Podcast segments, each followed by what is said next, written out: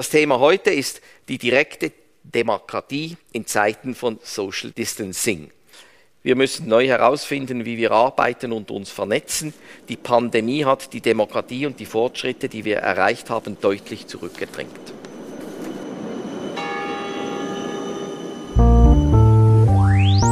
Demokratie.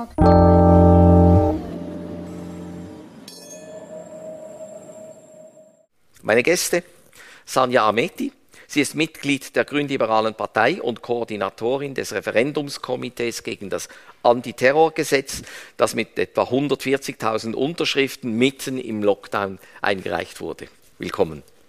Und Flavia Caroni, sie ist Politikwissenschaftlerin am Institut für Politikwissenschaft der Uni Zürich. Sie forscht zum Thema Unterschriftensammlungen und ist Mitautorin des Buchs One Year with COVID-19 des Democracy Net, das eben der Frage nachgeht, wie die Pandemie oder wie wir es verstehen, der Ausnahmezustand, die Demokratie verändert. Sie hat auch einen Aufsatz über das Unterschriftensammeln in Zeiten des Social Distancing beigesteuert in diesem Buch.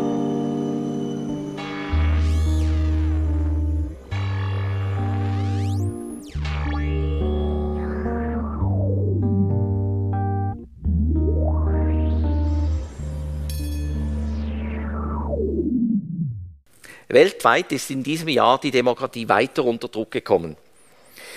Während der Pandemie wurden gemäß einer Studie der Universität Göteborg in 83 von 143 untersuchten Ländern demokratische Standards verletzt, ohne dass ein positiver Zusammenhang mit den Todeszahlen festzustellen wäre. Und das Freedom House in Washington kommt in einem Report Democracy under Lockdown praktisch zum gleichen Schluss. Und ich als Supriadi, das ist der Leiter des Asia Democracy Network, den ich persönlich auch kenne, ähm, der schreibt zu Jahresende, wir müssen neu herausfinden, wie wir arbeiten und uns vernetzen. Die Pandemie hat die Demokratie und die Fortschritte, die wir erreicht haben, deutlich zurückgedrängt. Wir sprechen heute über die Schweiz, wo demokratische Rechte auch eingeschränkt worden sind oder immer noch sind. Unterschriftensammlungen während dem ersten Lockdown waren schweizweit ausgesetzt. Im zweiten waren sie dann verboten in Neuenburg und in Bern. Abstimmungen wurden verschoben, Wahlen wurden verschoben. Das sind keine grundlegenden Einschränkungen, wir werden das noch sehen, aber sicher Erschwernisse und sie haben Auswirkungen auf die Funktion der Demokratie. Ja, beginnen wir doch ganz konkret mit dem Unterschriftensammeln. Sie waren unterwegs auf der Straße, haben Erfahrungen gesammelt. Wie war das in diesem Jahr? Ich möchte vielleicht noch so ähm, ein Stück weiter vorne beginnen, ja. als wir äh, uns entschieden haben, das Referendum zu ergreifen. Und das war im, ähm, im Frühherbst, ähm, Ende August, Anfang September, also relativ spät.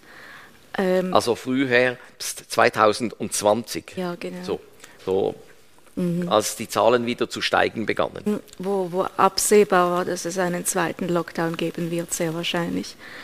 Ähm, und innerhalb unserer Partei, wir haben bis zum letzten Moment gezögert, das Referendum zu ergreifen, weil einfach viele gesagt haben, spinnt ihr. Ähm, als, also wir sind jetzt die, die JGLP, die quasi das ähm, angestoßen hat. Wir, wir wussten, wir sind keine Users, wir haben diese Manpower nicht, wir haben bis anhin noch nicht als referendumsfähig gegolten. Und dann kam dann eben noch so, und dann noch zu Corona-Zeiten so, das kann nur schief gehen. Und, und, wir wurden halt auch von Kolleginnen und Kollegen so ein bisschen als wahnsinnig angeschaut, dass wir das jetzt machen. Ähm, wir haben einfach quasi nur noch das Gesetz gesehen und dachten, das muss jetzt sein. Es, egal, was, was die Hindernisse sind, wir machen es ähm, und haben es dann durchgezogen. Und dann effektiv, als man dann auf der Straße. Vielleicht eine Verständnisfrage. Ja. Sie haben es aber mit anderen genau. Parteien, also insbesondere Jungparteien, durchgezogen. Ja, wir haben dann ähm, von den Jungfreisinnigen bis äh, zu den jungen Grünen äh, war, waren fast alle dabei, außer die junge CVP, ähm, die junge Mitte, Entschuldigung. Wir lernen noch. Und äh, Ähm, genau, und unsere Mutterparteien haben das Anliegen unterstützt. Sie waren halt ressourcentechnisch ähm, an andere Projekte gebunden. Also bei ihnen war halt Covid-Gesetz und CO2-Gesetz waren die Prioritäten, beziehungsweise sind es immer noch. Ähm, und dann, als wir dann effektiv ans Sammeln sind, gab es dann halt diese Vorschrift mit Maske, äh, mit, wenn es geht, Abstand, ähm, die Stifte desinfizieren. Jeder von uns hatte ein Päckchen Sterilium im Sack, das dann immer, jedes Mal, wenn jemand die Unterschrift gegeben hat, wurden, wurde alles desinfiziert. Und ich meine, wenn man das nicht so, so, so viel Übung hat im Sammeln, nur schon das Ansprechen der Leute ist eine Hürde. Und wenn man dann so in Vollmontur mit Maske, also das Gesicht bedeckt, ähm, mit einem Abstand, muss man irgendwie die Leute auf sich aufmerksam machen und dann laufen die meisten halt schon vorbei. Und, das ist schon noch so eine Hemmschwelle mehr gewesen. Aber was eigentlich ausschlaggebend war, dass wir am Anfang so wenig Unterschriften hatten, ähm, einfach die wenige Masse an Leuten, die draußen war es war nicht mehr möglich, irgendwie vor, dem, vor einem Einkaufszentrum oder so die Masse an Leuten abzufangen. Am Habe ging es nicht schlecht, aber für das braucht man eine Bewilligung. Dann haben wir irgendwann gemerkt, obwohl ganz viele Mitglieder von uns zuerst sammeln waren, wurde es dann immer schlimmer mit den Ansteckungen, dass wir irgendwann einfach nicht unsere Mitglieder quasi verpflichten konnten, nach draußen zu gehen und sammeln zu gehen. Also ich auch, ich, mir war unwohl dabei, weil ich wusste, nächste Woche sehe ich meine Eltern, ich darf mich vor, irgendwie zehn Tage vorher vielleicht lieber keine anderen Leute sehen, wenn die Eltern Risikopatienten sind und dann kann man zehn Tage vorher wie nicht raus Unterschriften sammeln und wenn man es dann gemacht hat, dann also, also organisatorisch mega schwierig und halt einfach die Angst, dass man sich ansteckt, ist schon, war glaube ich bei jedem zu spüren. Und dann haben wir alles, also quasi alle finanziellen Ressourcen in Postversende reingesteckt. Da kommen wir noch drauf. Aber vielleicht noch, ähm, diese Momente auf der Straße, waren das Reaktionen des, ähm, der Leute auch, die zurückhaltend waren? Oder wie haben die Leute reagiert, die dann, die wenigen Leute, die überhaupt noch dann auf der Straße waren?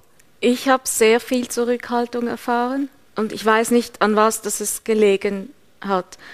Das kann ich schlicht nicht sagen. Vielleicht war es einfach ein Desinteresse der Leute überhaupt, irgendwie angesprochen zu werden. Es war viel Gereiztheit dabei. Also man, teilweise wurde man einfach zusammengeschnauzt, so, ach, was lieb von dir und, und was wollen sie mir verkaufen und aber das ist wahrscheinlich, das hört man wahrscheinlich auch sonst, also nehme ich mal an.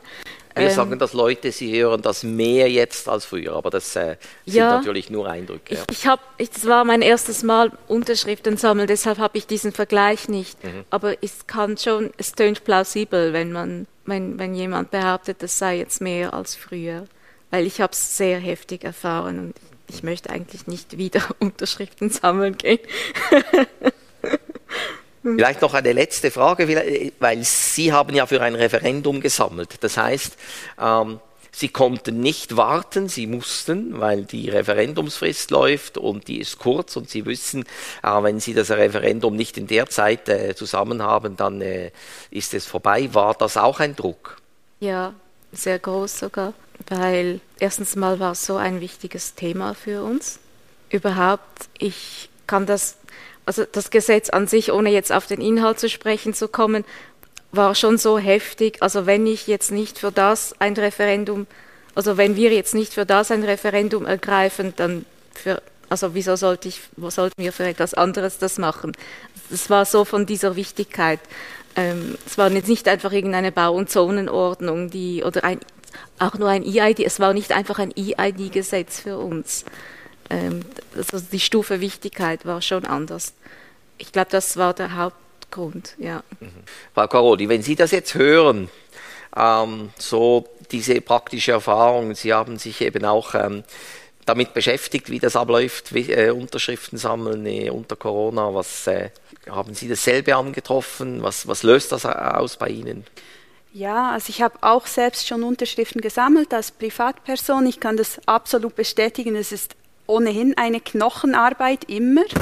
Also auf Leute zugehen, sich exponieren mit der eigenen Meinung, immer wieder abgewiesen werden. Und dass Corona da wirklich noch so eine, eine volle Ebene dazu gibt, das finde ich auch ähm, absolut nachvollziehbar und, und nicht erstaunlich. Ähm, ich spreche oft mit Leuten, die, ähm, die sehr aktiv auch Unterschriften sammeln, für Volksinitiativen insbesondere. Und ähm, sehr viele der Möglichkeiten, die diese Menschen normalerweise nutzen, fallen jetzt weg. Eben ähm, auf der Straße sammeln ist zwar erlaubt, aber schwierig. Ähm, die Menschen sind abweisend. Wo sonst gerne gesammelt wird, ist natürlich an politischen Anlässen. Ähm, zum Beispiel an Demonstrationen, an Podiumsdiskussionen, an Dingen, die ohnehin stattfinden, je nach politischer Ausrichtung. Zum Beispiel beim Klimastreik wurde viel für die Gletscherinitiative gesammelt. An einem SVP Puretsmorge wird dann auch für die laufenden ähm, Initiativen und Referenden gesammelt und das fällt natürlich auch weg. Und was nicht zuletzt auch wegfällt, ist der tägliche Kontakt zwischen den Menschen, wo doch zum Teil auch gesammelt wird, motiviert wird. Ähm, ich merke das an mir selbst. Also ein Arbeitskollege hat mir das Referendum gegen das Terrorgesetz auch vorgelegt. Normalerweise hätte er beim Mittagessen gesagt, du, möchtest du das vielleicht unterschreiben? Hier habe ich es dir gleich ausgedruckt, du kannst mir dann auf den Schreibtisch legen. Jetzt schickt er mir einen Link zu WeCollect. Und das motiviert mich natürlich nicht gleich, mhm. ähm, wie, wie wenn da ein anderer Mensch ist, mit dem ich mich auch gleich noch darüber unterhalten kann, wo vielleicht auch diese Empörung rüberkommt über dieses Gesetz, jetzt bei diesem Beispiel. Das ist was ganz anderes und das merke ich schon sogar als sehr politischer Mensch, kommt bei mir eine gewisse Gleichgültigkeit auf im Moment, obwohl ich ähm, ja, also ich, ich, ich unterstütze dieses Referendum sicher auch, auch nicht nur als Privatperson, ich würde auch sagen als Demokratieforscherin schon fast, obwohl man sich da ein bisschen zurückhalten muss. Ähm, und trotzdem, wenn ich das nur so in einem Message kriege, so hier ist der Link, unterschreibe doch, das ist nicht dasselbe. Sie haben genickt. Ja, weil ja, es ist genau das, diese Abweisung war zu spüren, weil man erstens mal von, also so von Angesicht zu Angesicht mit Maske ist schon viel der Empörung weg, weil man das Gesicht nicht sieht. Und das, ist, das hat man erst jetzt gemerkt, wie viel der menschliche Ausdruck auslösen kann, fast schon mehr als das, was man sagt. Und dann, wir haben allen diesen WeCollect-Link geschickt, oder? Und dann haben wir gemerkt, die Leute finden, ah ja, mega wichtig, drucken es aus und dann versuchen das auf dem Schreibtisch.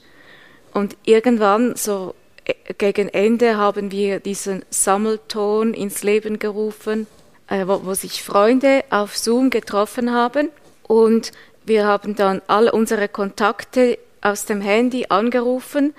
Also wir, wir waren da im Zoom-Call und man hat sich, man hat all seine Freunde gesehen, wie sie jetzt all ihre Verwandten anrufen.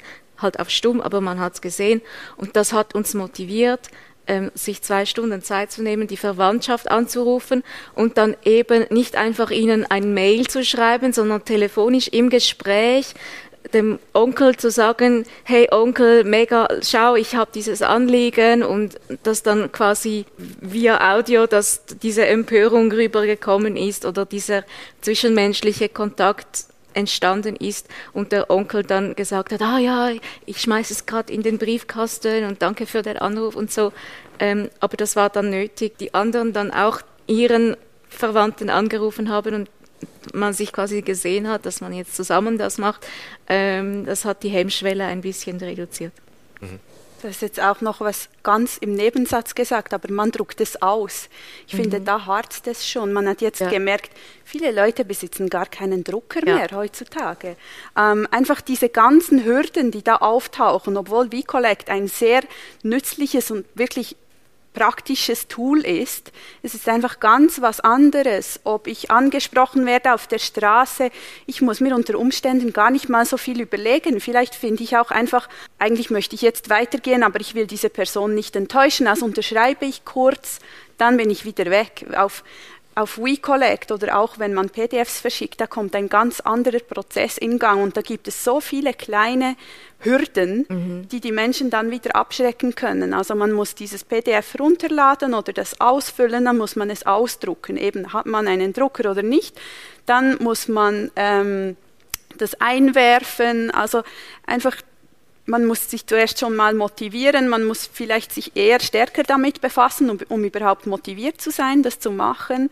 Und ich glaube, da fallen ganz viele Leute raus. Und man sieht es auch, wenn man, wenn man sich unterhält mit Leuten, die ähm, bei diesen Plattformen arbeiten. Also die Anzahl Unterschriften, die dann tatsächlich beim Komitee ankommt, ist sehr viel tiefer als die Anzahl ursprünglich abgegebener Versprechen für Unterschriften, wenn man so will. Also WeCollect hat ja ähm, dann irgendwann eine Umfrage gemacht, hast du einen Drucker zu Hause? Mhm. Und ein Drittel der Teilnehmenden hat gesagt nein. Und dann hat, haben wir einen, einen kleinen Tweetstorm gemacht mit dem Hashtag Druckern für die Demokratie. Das hat dann die Leute quasi dazu gebracht, das Zeug sich auszudrucken, weil alle denken, ich lade mir den Bogen runter und dann ist dann wie so abgehakt im Kopf. Man hat ja den Bogen runtergeladen, aber das, man ist dann noch nirgends. Und so viel, also das ist uns eigentlich so die Digitalisierung, wenn es um die Demokratie geht, hört beim Runterladen auf. Wir haben kein E-Collecting oder so. Da werden wir sicher auch noch darüber diskutieren, oder? Wir äh, lernen quasi unsere bisherigen Gewohnheiten neu kennen oder was fehlt oder was nicht mehr funktioniert. Äh, Daniel Graf, der Leiter von Wikolek, hat ja auch gesagt, äh, de direkte Demokratie ist aufwendiger, teurer und anspruchsvoller geworden. Würden Sie das teilen? Definitiv. Also nur schon, dass wir alle unsere Ressourcen finanzielle in Postversände investieren mussten. Mehr, mehr wäre gar nicht für uns gegangen und dass die Bundeskanzlei uns die Beglaubigung insofern abgenommen hat. Hätten wir die Beglaubigung selber machen müssen, hätten wir gar kein Geld gehabt für den Postversand. Und das ist so teuer, muss man sich vorstellen. Also wenn man quasi ohne Corona würde so ein Referendum circa 50.000 kosten. Einfach weil Beglaubigung und so und Manpower und so weiter, äh, Women. Und mit Corona und Beglaubigung kommt man schon auf die 100.000. Und das ist so teuer für das, dass man es eigentlich freiwillig macht kann man damit sagen, die Referendumsdrohung verliert an Kraft. Das ist ja eigentlich ähm, eine Aussage dann auch von äh, Silvano Möckli oder in Bezug auf die direkte Demokratie. Ja, ich würde das sicher unterstützen, diese Aussage, ja. Ähm, eben diese finanziellen Mittel, die haben nicht alle. Es kommt auch dazu, dass die Politik in der Schweiz sehr stark durch Spenden finanziert wird. In einer Pandemie, in der die Menschen sich Sorgen machen, nimmt sicher tendenziell auch die Spendenbereitschaft noch ab. Ähm, das heißt, weniger Mittel, höhere Ausgaben stehen sich so gegenüber. Ähm, jetzt bei Volksinitiativen kann man noch sagen, ja, man verschiebt dann vielleicht ein Projekt einfach nach hinten. Man lanciert es dann, wenn man denkt, jetzt ist die Pandemie, neigt sich dem Ende zu. Ein Referendum muss immer dann direkt lanciert werden, wenn das Parlament entschieden hat. Und ja, wenn einfach weniger Gruppierungen wirklich glaubhaft machen können, dass sie eben referendumsfähig sind, dann nimmt dieser Druck auf das Parlament, dort Kompromisse auszuarbeiten und so eben ein Referendum vorwegzunehmen bzw. zu verhindern. Diese Drohung, dieser Druck nimmt auf jeden Fall ab. War das hier vielleicht auch schon spürbar bei diesem Gesetz? Ja, wenn ich vielleicht auf das zurückkomme, was ich zu Beginn gesagt habe, diese, diese Einschüchterung war schon da. Und wie gesagt, ich glaube, wenn das Gesetz nicht irgendwie so ein extrem schlimmes Gesetz wäre, wir hätten es nicht gemacht. Mhm. Also das will sich ja keiner antun. Also die wenigsten, würde ich sagen. Mhm. Ja. Wir kommen sicher noch auf das, auf das Gesetz selber zu sprechen, auch auf die äh, Tatsache, dass es dann eben doch erfolgreich eingereicht wurde. Aber ich würde noch gerne beim Unterschriften sammeln bleiben. Sie haben gesagt, eine der Hilfen oder der Unterstützungen war oder ist die Beglaubigung, die von der Bundeskanzlei übernommen wird. Also wenn wir jetzt über ähm, Dinge überlegen, die wir besser machen könnten, das hat etwas geholfen. Gibt es andere Dinge, wo Sie sagen, wäre unbedingt wichtig, müsste man machen, oder? Für mich ganz klar ein E-Collecting. Wir haben gemerkt, in der Pandemie haben wir für fast alles eine digitale Alternative aber nicht fürs Unterschriften sammeln, weil, Entschuldigung, den Bogen ausdrucken ist einfach nicht digital, wenn man ihn dann physisch zur Post schicken muss. Und der Bund hat wahnsinnig viel Ressourcen verbraten, um sich um ein E-Voting zu kümmern, das irgendwie mehrfach die Umsetzung gescheitert ist und immer noch nicht ganz so super und sicher und so. Also, aber ums E-Collecting, da hat man so einfach einen Bogen rumgemacht. Vielleicht, weil man wie die Notwendigkeit vorher nicht gesehen hat oder weil es wie ein bisschen egal war. Ähm, und erst jetzt merkt man, hey, ich wäre so froh um ein E-Collecting gewesen. Das wäre ja dann der, ähm, der Weg oder der weitere Weg in die digitale Welt. Das andere ist die Frage der ähm, sozialen Kontakte, die wir jetzt vorhin auch diskutiert haben, auch im Zusammenhang mit den, mit den Initiativen, Referenden. Hat man das auch unterschätzt? Peter Bixel hat mal gesagt, also direkte Demokratie funktioniert nicht mit zwei Meter Abstand, so ein bisschen salopp im Sommer. Also die Bedeutung von, von Versammlungen, von all diesen ähm, persönlichen Treffen, die den normalen Alltag prägen und die weggefallen sind. Ob man das unterschätzt hat oder nicht, könnte ich jetzt wie nicht sagen. Also ich glaube auch, wenn man das mit einbezogen hätte in die Überlegungen, hätte das ja nichts daran geändert, dass diese Maßnahmen notwendig sind, um die Pandemie irgendwie einigermaßen zu überstehen als Gesellschaft. Aber es ist natürlich schon so, Demokratie funktioniert nicht nur im Parlament und in der Regierung. Und auch was wir jetzt hier machen, ist zwar sehr wichtig, oder? wir unterhalten uns über Politik, wir tauschen eine Meinung aus, ähm, das Publikum kann sich informieren, kann dann eine Frage stellen, aber letzten Endes ist es sehr künstlich und sehr von ja, vielleicht nicht von oben nach unten, aber doch sehr einseitig, weil wir sind jetzt beide hierher gekommen und haben uns vermutlich vorbereitet. Wir sind beide Akademikerinnen. Ähm, wir führen jetzt hier eine Unterhaltung und diese Unterhaltung kommt zwar beim Publikum an, das ist aber an sich isoliert. Die Menschen können zwar Fragen stellen, aber wir haben keinen direkten Austausch und eben es ist sehr künstlich. Und ich glaube schon, ähm, wenn wir an Demokratie denken, denken wir oft an Institutionen, aber genauso wichtig ist ja und vor allem in einer direkten Demokratie die Stimmbevölkerung und auch die ganze Bevölkerung, also auch jene, die nicht stimmberechtigt sind, ähm, weil da findet ein Austausch statt. Und auch wenn die Menschen denken, sie sind vielleicht gar nicht so politisch oder sie interessieren sich gar nicht so für Politik, dann denken sie dabei auch oft an Politik im Bundeshaus. Aber wenn man sich austauscht beim Mittagessen oder beim Feierabendbier oder in der Unimensa über irgendwas, sei es die Straße, die jetzt saniert wird und ob das gut investiertes Geld ist, bis und mit EU und Staatspolitik, das gehört einfach dazu und das macht eine lebendige Demokratie aus. Daran merkt man auch, dass es eine, ja, quasi eine, eine richtige, eben eine eine lebendige und eine liberale Demokratie ist, weil wenn zum Beispiel ein, ein Land seine Demokratie einschränken möchte, ein Regime, dann schränkt es insbesondere auch das relativ mhm. schnell ein mit Zensurgesetzen und so weiter, um eben das genau zu unterbinden. Und ich möchte jetzt auf keinen Fall sagen, dass wir, dass es irgendwie Zensur ist äh, im Zusammenhang mit den Corona-Maßnahmen, aber ja, eben, es findet im Moment nur noch ein organisierter Austausch statt, wenn überhaupt. Oder es gibt schon die gerade die Parteien und, und, die Verbände, die Gewerkschaften und so weiter geben sich große Mühe, Online-Podien zu organisieren, zum Teil sehr kleinteilig. Die SP Kreis 7 und 8 in Zürich hat etwas gemacht, aber dann unterhalten sich halt auch wiederum zwei, drei, vier Menschen, die sich sehr stark mit Politik befassen und sich vorbereitet haben und alle anderen sind so in diese passive, isolierte Rolle zurückgedrängt. Und ich glaube nicht, dass man daran im Moment sehr viel ändern kann, weil ich sehe, dass es schon starke Bemühungen gibt, das online zu machen, aber es ist halt begrenzt. Ist nicht ein Element, das haben Sie mir im äh, Vorgespräch noch gesagt, wenn man eben auf der Straße ist oder eben diese Diskussionen äh, physisch äh, führt, dann trifft man auch auf Leute, wo man nicht der gleichen Meinung ist.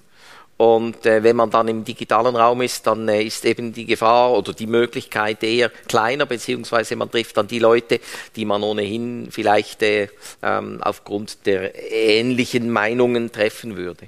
Ja, das ist sicher so. Also eben, wenn, um bei diesem Beispiel von der SP Kreis 7 und 8 zu bleiben, ich denke auch, wenn jetzt jemand sich eher mit der anderen politischen Seite identifiziert, dann wird er oder sie typischerweise das nicht einschalten.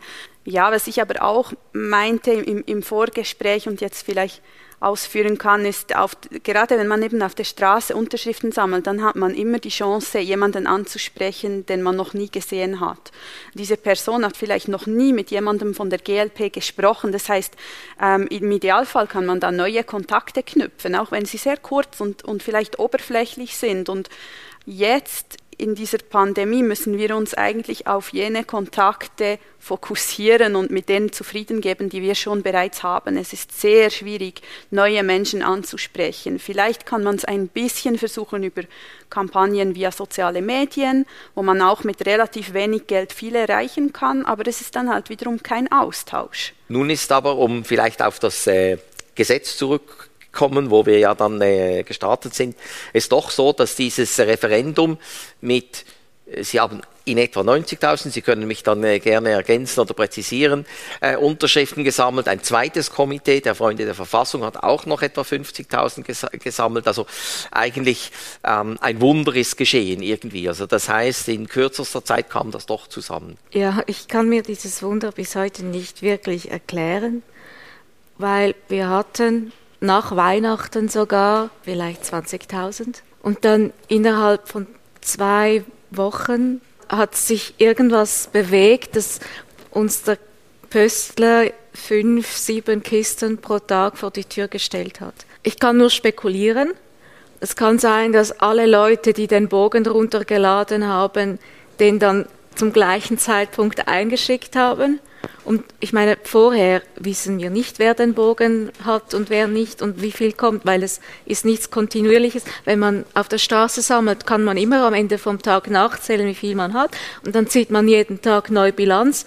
Und so ist das irgendwo im luftleeren Raum und man weiß einfach nicht, was kommt. Und man kann auch nicht planen. Man weiß dann nicht, müssen wir hier noch mehr sammeln gehen, müssen wir hier noch mehr investieren. Das war vielleicht etwas. Und wir haben lustigerweise zum Gesetz dann erst gegen Schluss Medienaufmerksamkeit bekommen. So vorher war das Gesetz in den Medien nicht präsent. Es war alles sehr Corona überschattet. Und am Schluss haben wir es dann irgendwie geschafft, so kleine, ja, eine kleine Medienwelle auszulösen. Ob das vielleicht, also ob das vielleicht war das auch ein Faktor. Mhm. Aber ich meine, sowas ist halt immer irgendwie Glückssache. Und ich denke mir dann immer so, klar ist viel oft einfach Glück, aber wenn es um ein Referendum geht, und ich will einfach zuerst festhalten, was ist, was hat das Referendum für eine Bedeutung in der Schweiz? Die Schweiz, sie hat kein Verfassungsgericht, wie alle unsere Nachbarländer oder fast wie fast alle Länder auf der ganzen Welt. Wir können Gesetze, die das Parlament verabschiedet, nur quasi kontrollieren oder verbessern, indem das Volk ein Referendum ergreift. Und das heißt, diese Kontrollfunktion, die normalerweise ein Verfassungs-, ein professionelles, bezahltes Verfassungsgericht übernimmt, machen in der Schweiz die freiwillige Zivilgesellschaft. Und deshalb ist die Bedeutung verglichen mit dem Ausland hier größer. Und dann muss ich einfach sagen, kann man doch nicht einfach auf dieses Glück spekulieren angesichts dieser Bedeutung genau das mussten wir machen. Also, dass es am Schluss so gekommen ist, war für mich teilweise wirklich auch Glück. Sie nicken. Ja, ich habe mir das mit dem Verfassungsgericht auf diese Art noch nie überlegt, aber es ist natürlich schon so, dass in der Schweiz das Volk oder ich sage die Stimmbevölkerung eine, stärke, eine starke Rolle einnimmt und auch auf eine gewisse Weise Regierung und Parlament kontrollieren muss und gerade die Regierung, weil wir haben in der Schweiz eine, ähm, eine ständige große Koalition in der Regierung, wenn man so will. Es ändert sich ja eigentlich von Wahl zu Wahl nichts daran. Ähm, am Parlament auch recht wenig. Wir haben nicht dieses System von Regierung und Opposition, wo dann ähm, eine Partei abgewählt wird, wenn sie was gemacht hat, was den Leuten nicht gefällt, sondern dann hat sie vielleicht zwei, drei Prozentpunkte weniger in den nächsten Wahlen. Und da ist natürlich das Volk schon in dieser Rolle der ständig drohenden Opposition, sag ich mal, und das gehört zum System wirklich dazu. Mhm. Also wir haben, äh, das Thema ist bisher in verschiedenen Diskussionen aufgekommen, eben diese Frage der Kontrolle, wie macht man das? Ich glaube, das hat sich jetzt auch ein bisschen äh, gezeigt, dass sich das verstärkt, die Frage, wie man das macht. Wir hatten eben auch die Fälle von äh, Unterschriftensammlungen wurden ausgesetzt in Bern und Neuenburg. Ähm, ist dann noch ein langer Weg, das äh, Schauen, ist es das verfassungsmäßig oder nicht. In Deutschland oder anderen Ländern geht das zum Teil schneller.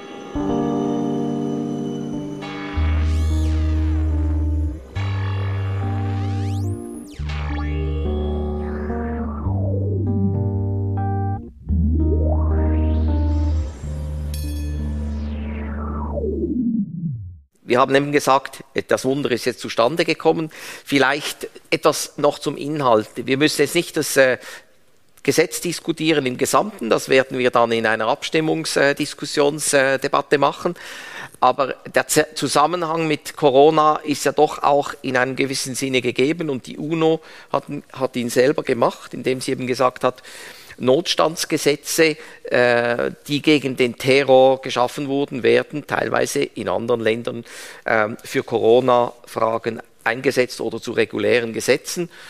Und die ähm, UNO-Menschenrechtsbeauftragte oder die Sondergesandte hat eben auch gesagt ähm, zum Gesetz in der Schweiz, äh, diese, diese abweichende und sehr ungefähre Definition von Terrorismus, von Gefährder, äh, ist, ist ein gefährliches Signal, einerseits inhaltlich, aber eben auch, weil es von der Schweiz kommt. Und eben, äh, weil das sind diese Elemente, die dann eben auch möglicherweise in anderen Zusammenhängen genutzt werden, als, als eben nur dem, nur dem Terrorismus. Hat das auch eine Rolle gespielt, diese inhaltliche Frage? Also für unser Komitee nicht primär aber für die Freunde Verfassung, der Verfassung.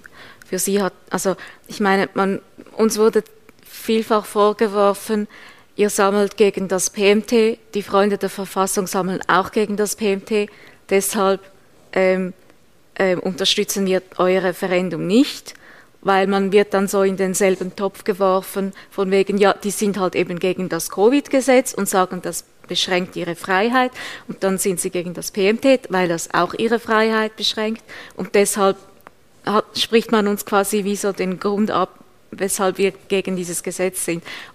Und das ist eigentlich nicht der gleiche Grund. Ähm, aber dann muss man sich eben auch fragen, wenn eine doch relativ breite, referendumsfähige neue Masse aus der Schweiz gegen dieses PMT-Gesetz sammelt und sich dann fragt, warum sammeln diese Leute gegen das PMT-Gesetz. Das sind ja keine islamistischen Terrorgefährder oder potenzielle Terroristen oder so. Das sind einfach in dem Sinn Corona-skeptisch eingestellte Leute. Also ich weiß nicht, wie man, also ja, das sind einfach scheinbar haben die sich so betroffen gefühlt, dass sie eben potenziell auch drunter kämen wegen dieses Gesetzes, obwohl sie gar keinen terroristischen Hintergrund haben. Und wenn man sich dann das Gesetz anschaut, dies, diese Definition, die so schwammig ist, ein Gefährder, ein terroristischer Gefährder ist wer den Staat beeinflusst, indem er Angst und Schrecken verbreitet. Oder? Und wenn man dann an einer Corona-Demo ist und Angst und Schrecken verbreitet vor dieser Diktatur zum Beispiel und diese Diktatur beeinflussen will, dann, also ich sage das so, äh, ist nicht meine Meinung, aber mhm ich versuche mich in die Schuhe der anderen äh, hineinzuversetzen, ähm, dann muss ich sagen, ja, gemäß dem Gesetz ist das so. Und ich finde diese Angst dieser Freunde der Verfassung sehr berechtigt. Die, die Befürworter des Gesetzes sagen, ja, ich meine, das wurde für den Terrorismus geschaffen, dieses Gesetz. Ähm, und man würde das nie auf diese Leute anwenden. Aber im Gesetz ist keine Garantie. Es fehlt eine Sicherung, die konkrete Definition wäre so eine Sicherung und die genügende richterliche Überprüfung wäre so eine Sicherung, die beide fehlen.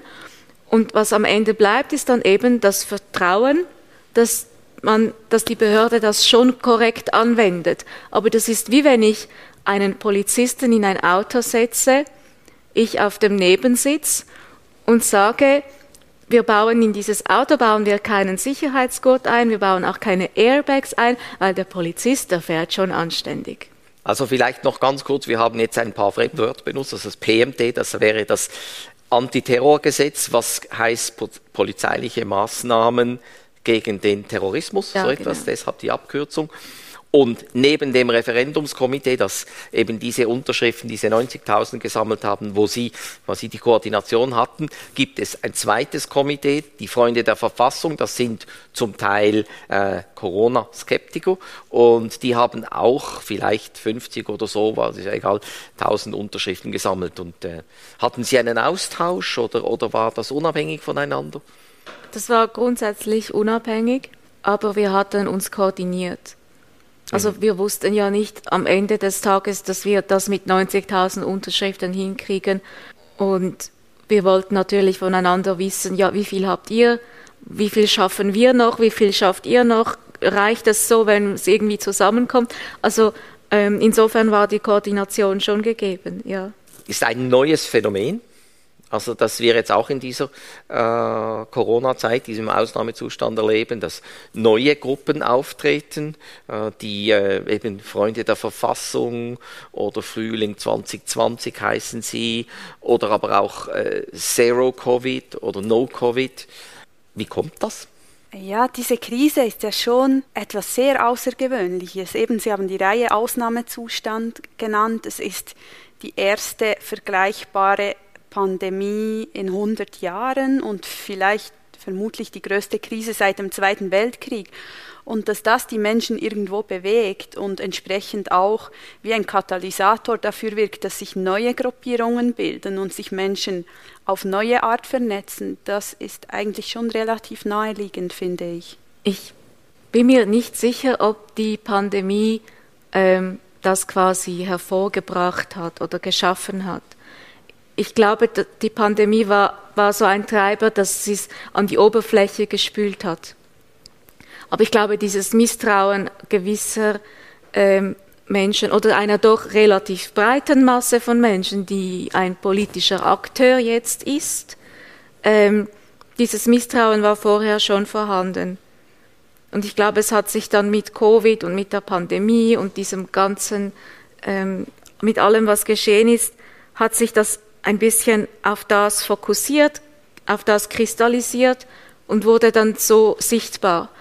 Aber ich glaube, so die Grundstrukturen oder die Grundunzufriedenheit war vorher schon da.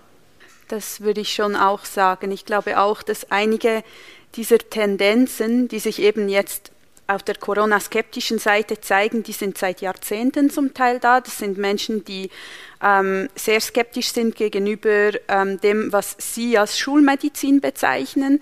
Ähm, also Pharma, ähm, eben Medizin, insbesondere Impfungen. Das ist zum Teil ähm, esoterisch angehaucht. Das sind zum Teil ähm, rechtseingestellte Menschen, zum Teil aber auch nicht.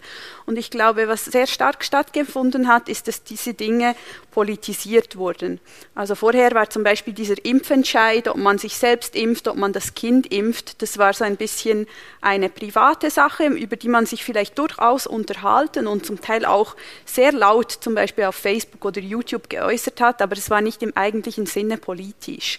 Und jetzt plötzlich wird es sehr politisch. Und ich glaube schon, das hat dann einige Leute, die sich vorher gar nicht so eben als politisch selbst gesehen haben, die vielleicht nicht einmal unbedingt wählen gegangen sind oder sich keiner Partei zuordnen, jetzt wirklich so auf die Straße getrieben hat. Mhm. Wird das äh, die Politik beeinflussen in der nächsten Zeit? Ja, ich frage mich, wie soll das die Politik nicht beeinflusst haben, beziehungsweise wie soll sie nicht beeinflussen. Das war schon ein sehr einschneidender Moment. Ähm, aber ich meine jetzt neue, neue Gruppierungen, oder? Man kann sich ja fragen, ähm, wie, welches werden nächste Themen sein? Wie werden Sie sich mhm. in diesen Themen positionieren? Werden Sie eher äh, rechts, links oder Mitte oder so mhm. gehen? Ja, ich glaube, das ist im, im, sozialwissenschaftlichen Sinn ist das eine neue soziale Bewegung. Und ähm, diese beginnen eigentlich immer von unten. Man mobilisiert sich über ein Thema. Das kann äh, die Klimakrise sein, das kann die Covid-Krise sein, das, kann, das können sehr viele verschiedene Sachen sein.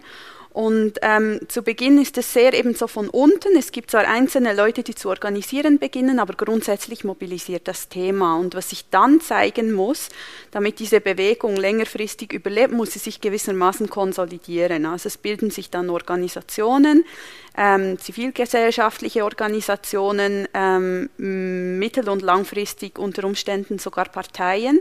Und damit das passiert, muss, muss die Bewegung sich aber verbreitern. Vor allem also thematisch, vor allem bei einem Thema wie Corona, von dem wir alle hoffen, dass es irgendwann mal wirklich einfach vorbei sein wird. Das heißt, ja, diese, ähm, diese Organisationen, die sich jetzt vielleicht langsam bilden, müssen sich überlegen, in welche Richtung gehen wir. Möchten wir uns auch in Zukunft zum Beispiel gegen die Pharmaindustrie oder gegen das Impfen einsetzen? Es gibt ähm, bei der Freiheitlichen Bewegung Schweiz, die auch in, in so ein bisschen in diesem Bereich ist, ähm, auch gegen 5G.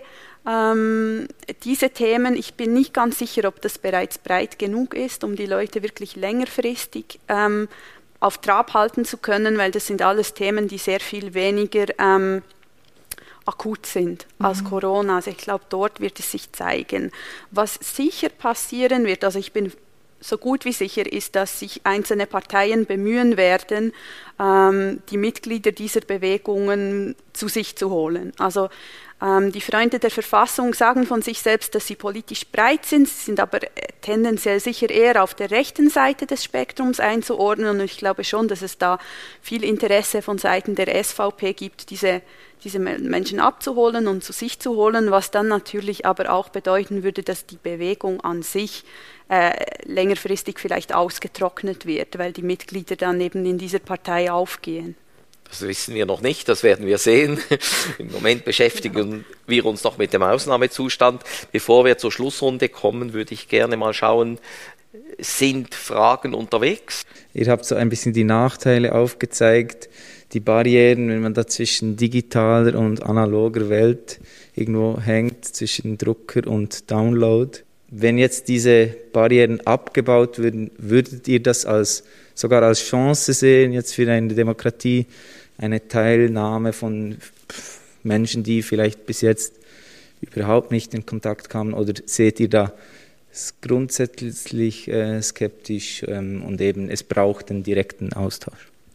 Ich habe mir vorher die Frage gestellt, ob die Digitalisierung den Menschen tatsächlich so fest verändert, dass er quasi der Homo digitalis wird oder ob wir immer noch wie damals die Griechen in ihrer Demokratie eigentlich auf diese Agora angewiesen sind, also auf diesen Ort, wo man sich trifft, nur um Politisches zu diskutieren, dann die Meinungsbildung dort gemacht wird, im persönlichen Austausch. Ich glaube, es, ich weiß nicht, wie ich diese menschliche, wie hoch ich diese menschliche Komponente gewichten soll oder kann. Es hängt alles mit dem zusammen. Ich zum Beispiel kann Zoom-Meetings nicht ausstehen, weil sie mich so massiv überfordern, so krass ermüden.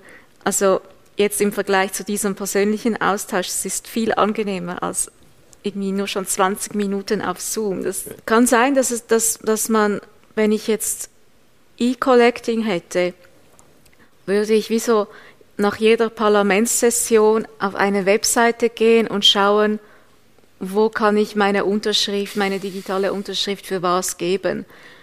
Und es kommt niemand zu mir mit einem bösen Gesicht oder mit, mit einer Entrüstung und sagt, mega schlimm und hilf mir doch und erzählt mir. Ich glaube, nicht, dass wir das ähm, ersetzen können.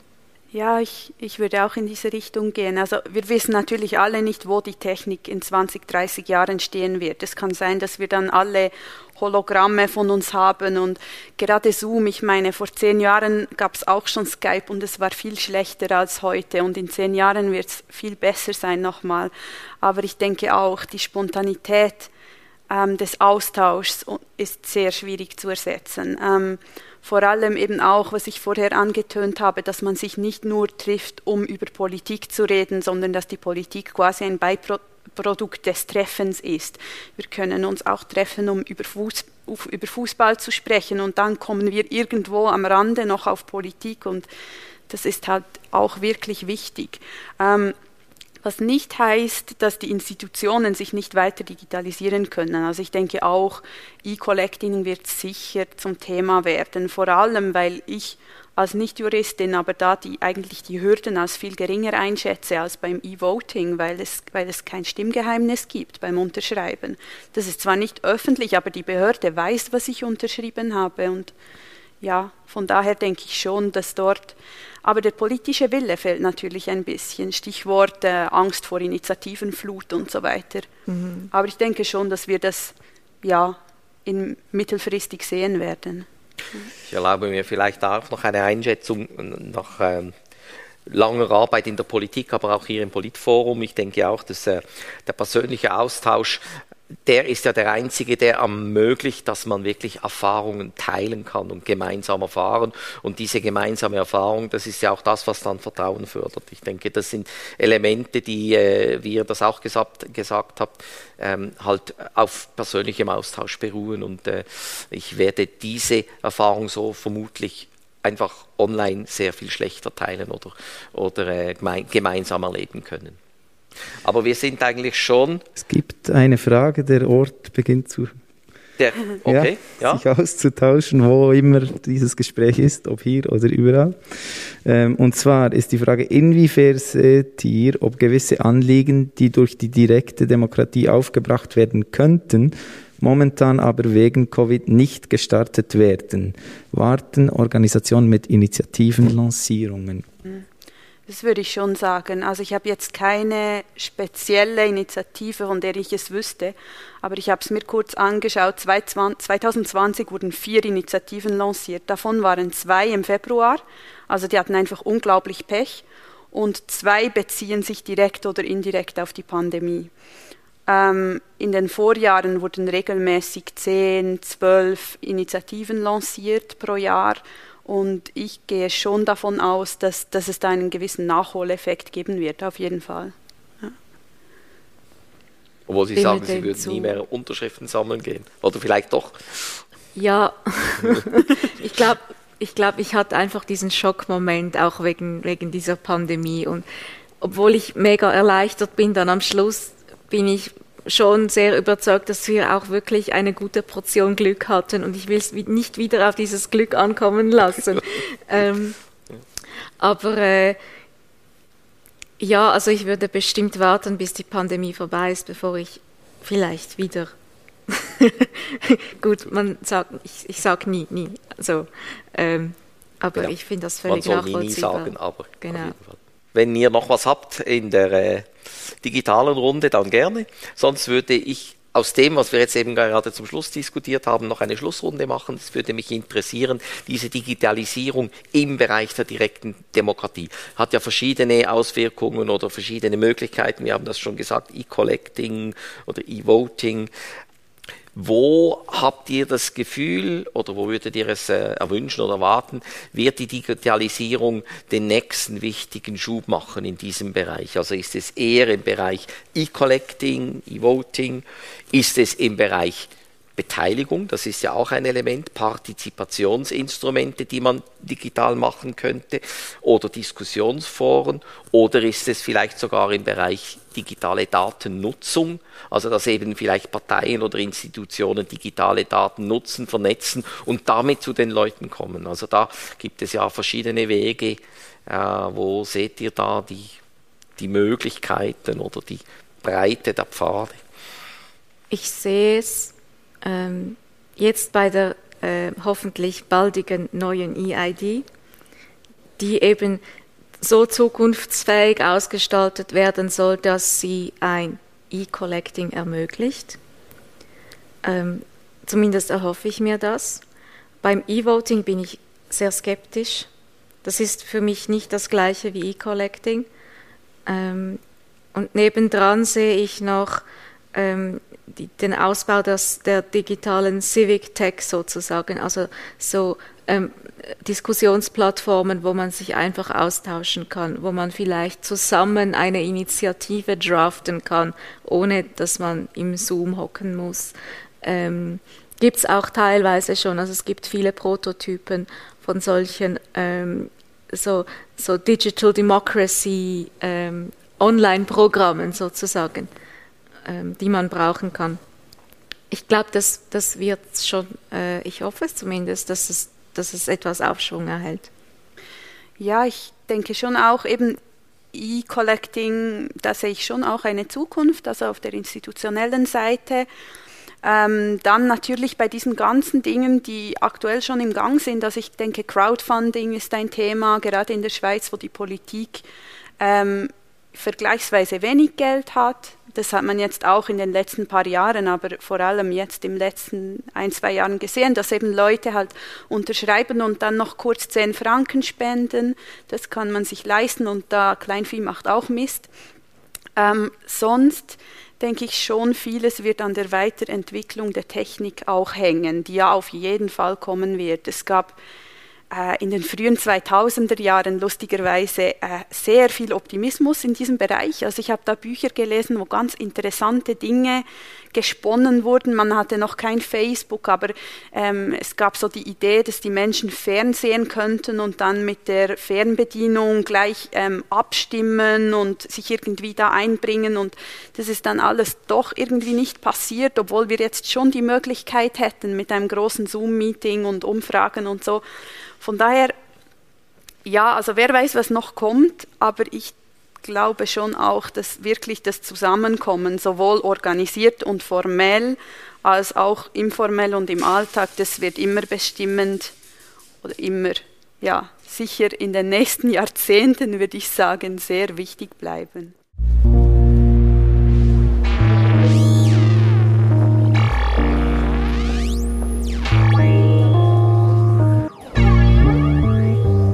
Demokracja.